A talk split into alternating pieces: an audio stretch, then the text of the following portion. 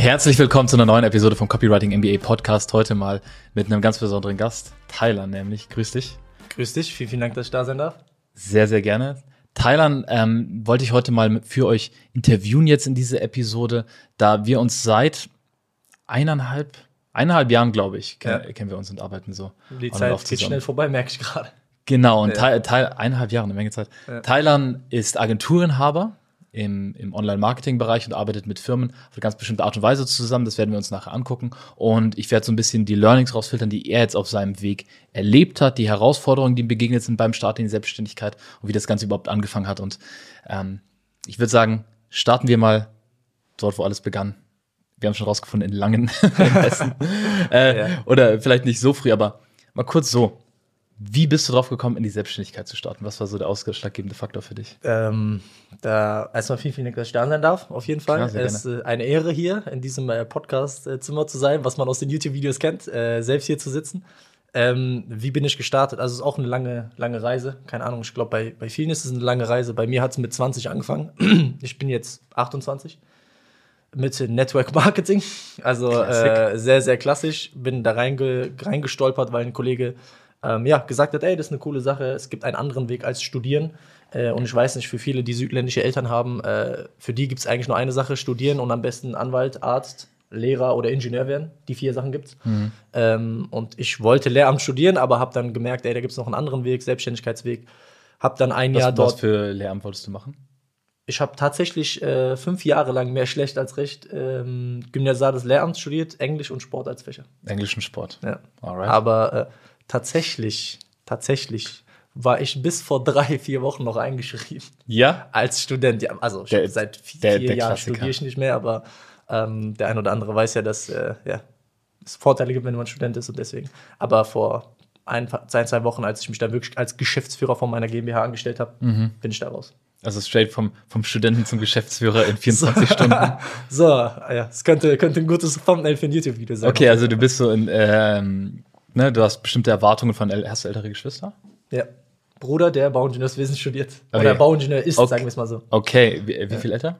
Drei Jahre. Drei Jahre, okay, also voll drin in, in den Erwartungen, ja. die bestehen, bist auch den Weg teilweise gegangen. Mhm. Was, was hat dann so Klick gemacht, dass du dich anders entschieden hast? Ähm, während dem Studium dann zum Lehramt, als ich dann nach Mainz gezogen bin, habe hab ich immer wieder neue Selbstständigkeiten versucht zu starten. Also ich mhm. habe wirklich, ich habe Kreditkarten am Flughafen verkauft auf Selbstständigkeitsbasis, also wirklich Anzug angezogen, Frankfurter Flughafen, komplett kalte Leute gefragt, ob sie eine Barclays-Card haben wollen. Für zwei Monate habe ich das gemacht. Also einfach aus dem Nichts raus. Aus dem Nichts raus. Also die kalteste Kaltakquise, die du dir vorstellen kannst. Okay, okay, das, äh, das, das, das finde ich mega spannend, weil ich finde eigentlich äh, so die, die Geschichten sind manchmal die geilsten. Ich hatte ja auch, wo ich Partys am auf Ballermann-Strand vertickt habe und so. Ja, hast du gemacht? Ja.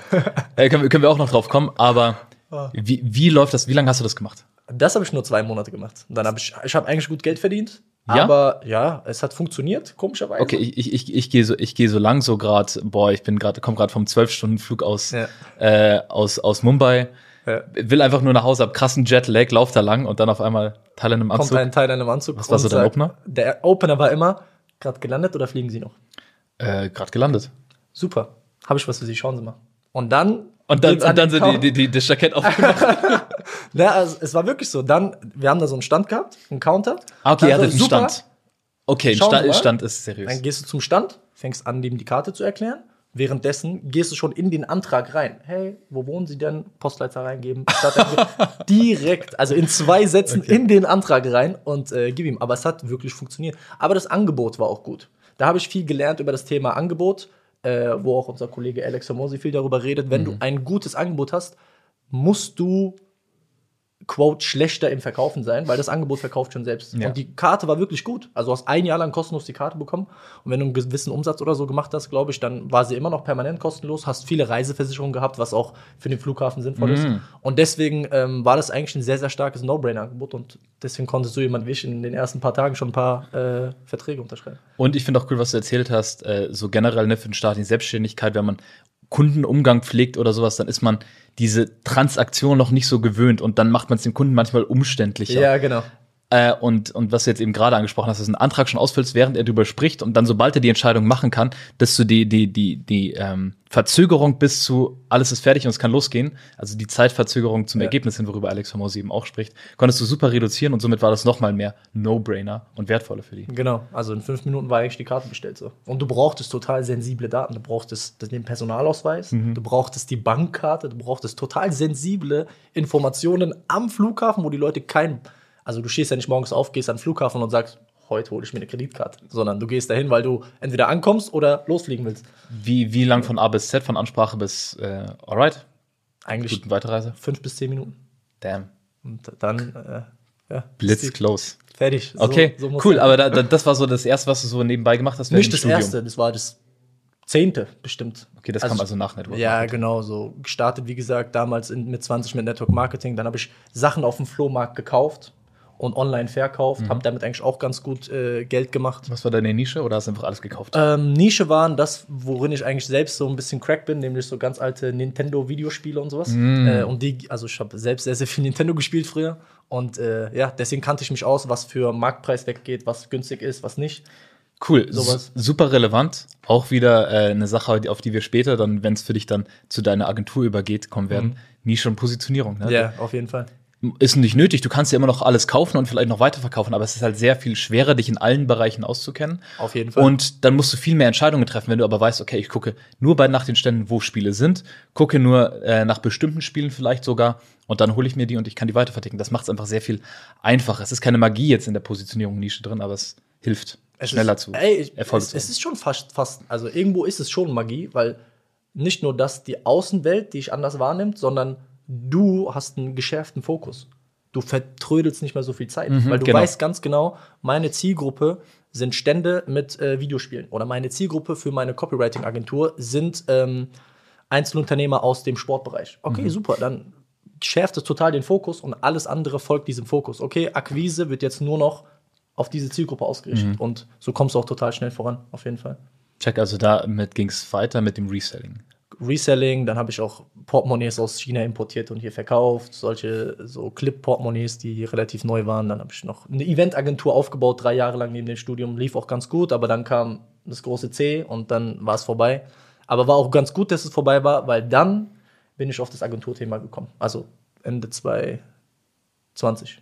Anfang 2020. Genau, Ah, okay, dann haben wir uns relativ früh äh, da kennengelernt. genau ja, wir haben uns relativ früh Und Nick kanntest du dann aus deiner früheren Selbstständigkeit. Nick kannte ich schon seit ja, fünf, sechs Jahren. Der war auf unseren Events. Ich glaube, Okay. Mhm. er war mal auf einem Event von mir da. Mit, Ich glaube, mit 500 Gästen war das, glaube ich, so. Und da war der dabei. Alles klar. Ja. Und Cool. so ist der Stein ins Rollen gekommen und irgendwann dann Agentur. Und dann irgendwann Agentur, weil du so gemerkt hast, hey, Offline-Event kann ich jetzt nicht mehr veranstalten, was geht denn noch so? Und dann hast du dich wahrscheinlich umgeschaut und dann halt so gemerkt, okay, das ist jetzt gerade eine krasse Chance. Mhm, auf jeden Fall. Also ich war immer marketingaffin so und für die Events musstest du ja auch Marketing machen. Und ähm, dann hat das eine zum anderen äh, gefunden und ich dachte mir so, hey, Performance Marketing ist auch eine coole Sache. Du kannst einfach Leute auf Distanz dazu bringen, etwas zu tun. Da musst du natürlich auch Copywriting können. Ähm, weißt du ja auch. Und dann ja, kam das eine zum anderen, habe ich gemerkt, okay, ich muss, äh, kann von zu Hause aus arbeiten. Äh, ich äh, muss theoretisch mit keiner Person sprechen, live vor Ort, sondern nur per Zoom. Und die Margen sind sehr gut. Äh, das, was, was ich alles bei dem Event-Business nicht hatte. Und dann, ja, kam es einem zum anderen. Absolut, du hast keinen Warenbestand gebraucht, den du dann nichts. weitergegeben Also hast. es war wirklich, also Dienstleistungen generell sind das beste erste Business, was man starten kann, egal was es ist. Wir haben ja dann an vielen deiner frühen Projekte dann zusammengearbeitet in dem Bereich Copywriting. Mhm. Was war denn, nimm uns mal mit auf die Reise, was war denn dein erster Kunde? Wie kam es dazu? Was war das für ein Angebot? Wie bist du daran gegangen? Du hast ja schon, ich sag jetzt mal so, das Hustle-Gehen mitgebracht aus den zig Sachen, die du gemacht hast. Mhm. Ja. Was war dein erster Marketingkunde? Ähm, mein erster Marketingkunde, Kundin, ähm, war eine Dame, ein relativ bekannter Coach im deutschsprachigen Raum, ähm, weil sie auch TV-Moderatorin ist. Äh, super coole Person, ähm, hat ein super cooles Angebot gehabt und äh, das kam einfach über, über das nahe Netzwerk. Also ich habe Freunde von mir angehauen, Selbstständige angehauen, hey, ich mache jetzt gerade das, brauchst du Hilfe, kennst du jemanden, der Hilfe braucht? Und dann über Umwege kam dann die Person, hat gesagt, guck mal, ich habe hier einen Workshop, den will ich online promoten, weiß nicht, wie das geht. Ähm, das ist der Preispunkt, so funktioniert das Ganze und ja, dann habe ich gesagt, komm, let's go. Ich mache das jetzt nicht zum allerersten Mal, aber zum allerersten Mal für eine fremde Person. Habe ich ihr auch ganz offen mitgeteilt. Er hat gesagt, hey, alles gut, ich vertraue dir. Habe damals, glaube ich, 2000 Euro, äh, was für mich schon viel Geld war damals, mhm. äh, genommen.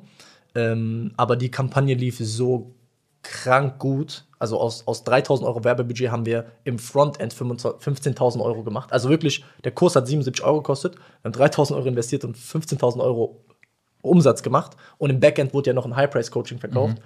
Und ich glaube, mit 3000 Euro Invest haben wir, ich glaube, 30 oder 35.000 Euro Umsatz gemacht. Okay, sehr cool. Lass es mal auseinanderzählen. Der erste Schritt, wie du auch mit dir in Kontakt gekommen bist, mhm. ähm, war über dein Netzwerk. Genau. Wie bist du daran gegangen? Das ist ja auch eine Sache im Copywriting MBA sprechen wir eben auch darüber, dass es ist wichtig, eine Positionierung am Anfang zu wählen und das ist einer der ersten Schritte. Aber was ich auch immer dazu sage, wenn du jemand dein Netzwerk hast, low-hanging fruit sozusagen, Leute, die dir nahestehen oder wo du davon ausgehen kannst, dass die unternehmerisch aktiv sind und du kannst die vielleicht unterstützen, ja. dann klopf erstmal da an. Das musst du gar nicht pushy oder so machen, aber einfach diesen ersten Auftrag dann so schon äh, auf deinem auf deinem Track Record zu haben und dann von dort aus weiterzumachen, nimmt halt viel Angst, stelle ich mir vor am Anfang. 100 Prozent. Wie das bist du da rangegangen an deinem Netzwerk? Also du hast konkret ja. die Frage gestellt, hey, kennst du wen, der das brauchst oder brauchst du das? Genau, ja. Also das würde ich auch jedem empfehlen. Nische hin oder her. Ich bin großer Freund von Positionierung, aber lass dich nicht davon lähmen, sondern ähm, entscheide dich schnell für die Nische, aber mhm. immer zuerst das Netzwerk anhauen. Immer. Yes. Erst das Immediate-Netzwerk, also wirklich Bruder, Mutter, Vater. Hast du, kennst du jemanden oder brauchst du jemanden zu diesem Thema? Und dann auch das etwas weitere Netzwerk. Da werden safe zwei, drei Leute Kunde, egal zu welchem Preispunkt. Aber das Wichtigste ist einfach nur, finde ich, irgendeine Transaktion fortzuführen. So. Also mhm. irgendein, auch wenn es nur 100, 500 Euro sind, ja. gewinn erstmal den ersten Kunden, liefer erstmal ab, werd gut in deiner Dienstleistung und schaff dir Vertrauen für deine eigenen Fähigkeiten und schaff dir Referenzen. Und das ist eigentlich der beste Move. Immer das Netzwerk anhauen. Und einmal halt diesen halt Zyklus durchlaufen. Genau, einmal den Zyklus durchlaufen. Und ich habe es wirklich so gemacht. Ich habe ich glaube, eine Liste rausgeschrieben. Zehn Leute, die ich kannte, die selbstständig sind. Mhm. Dann habe ich ihr eine Sprachmemo geschickt, die ging zwei Minuten. Hey, schau mal, ich mache dieses ganze Thema. Du weißt, ich mache Events, aber das Ganze ist so und so. Hab ein bisschen was erklärt. Hab dann ganz easy gepitcht. Hey, guck mal, kann ich dir bei diesem Bereich helfen oder kennst du jemanden, den ich helfen, mhm. dem ich helfen kann? Und von denen ist die Response Rate natürlich viel höher, weil die kennen dich ja alle schon. Die haben ja Vertrauen in deine äh, Person. Und dann haben, glaube ich, sechs Leute geantwortet. Drei davon sind Selbstkunde geworden. Und äh, eine Person hat mich dann weitergeleitet zu der Coaching. Top. Und so kamen die ersten Kunden. Ich glaube, dann in den ersten vier Wochen habe ich schon 4000 Euro Umsatz gemacht. Und, und das war dann der erste Auftrag und die ersten Aufträge. Mhm. Was war dein konkretes Angebot, das du mitgebracht hast? Mein konkretes Angebot, sage ich ganz ehrlich, hatte jetzt nicht so ein Paketangebot oder so, mhm. sondern es war einfach, hey, ich schalte für dich äh, Facebook und Instagram Ads und wir bewerben das, was du schon hast. Und ähm, dann kam ich mit der Coachin in Kontakt und dann habe ich ihr gesagt, hey, ich will 2000 Euro dafür haben. Hat sie gesagt, ja, okay, das geht klar. Aber ich hatte kein konkretes Angebot oder Paket, sondern. Also deine Tätigkeiten, da haben sich dann zusammengesetzt aus dem Copywriting mhm. für das Angebot. Ja, ja, genau. Das auch grafisch auf eine, als eine Landingpage umsetzen? Oder das nicht? Das nicht, nee. Das okay, du hast den Text geschrieben, die haben das selbst implementiert? Genau, ja. Und dann hast du den Facebook-Werbemanager bedient, sodass halt das ausgestrahlt wurde. Genau, ja. Du hast die Texte für die Werbeanzeigen geschrieben. Die Creatives habe ich nicht gemacht, die habe ich mir liefern lassen. Mhm. Ähm, aber ja, das war es eigentlich. Werbeanzeigenmanager bedienen, Ads platzieren und äh, die Copies schreiben für, äh, für die Ads und natürlich auch die Copies monitoren von der Landingpage. Also mhm. Beratung, ein bisschen gucken, hey, das würde ich umformulieren, das würde ich machen. Ja. Äh, aber das war es eigentlich. Hattest du jetzt über die ähm, weiteren Projekte, die dann reingekommen sind, wie viele Dutzend Kunden auch du mal jetzt mittlerweile betreut hast da, mhm. ähm, Gab es da Sachen, wo du ein bisschen auf die Schnauze gefallen bist? Also wo du sagst, hey, da ich eine Sache gemacht im Umgang mit einem Kunden oder ähm, in der Abwicklung von einem Projekt oder in der Akquise, mach's lieber nicht. Gibt sowas oder tausende, hast du es einfach? Also tausende. Also Kannst du zum Beispiel geben? Akquiseprozess, der größte Fehler war, dass ich keinen konstanten Akquiseprozess hatte. Mhm. Also im ersten Jahr dieser Selbstständigkeit habe ich trotzdem 60.000 Euro Umsatz gemacht, glaube ich. Mhm. Ähm, was super ist, aber ich habe trotzdem so viele Fehler gemacht. Ich hatte keinen konstanten Akquiseprozess. Mhm. Ich habe hier mal ein paar LinkedIn-Nachrichten geschickt, habe hier mal ein paar Instagram-DMs verschickt, habe hier mal ein paar E-Mails geschickt.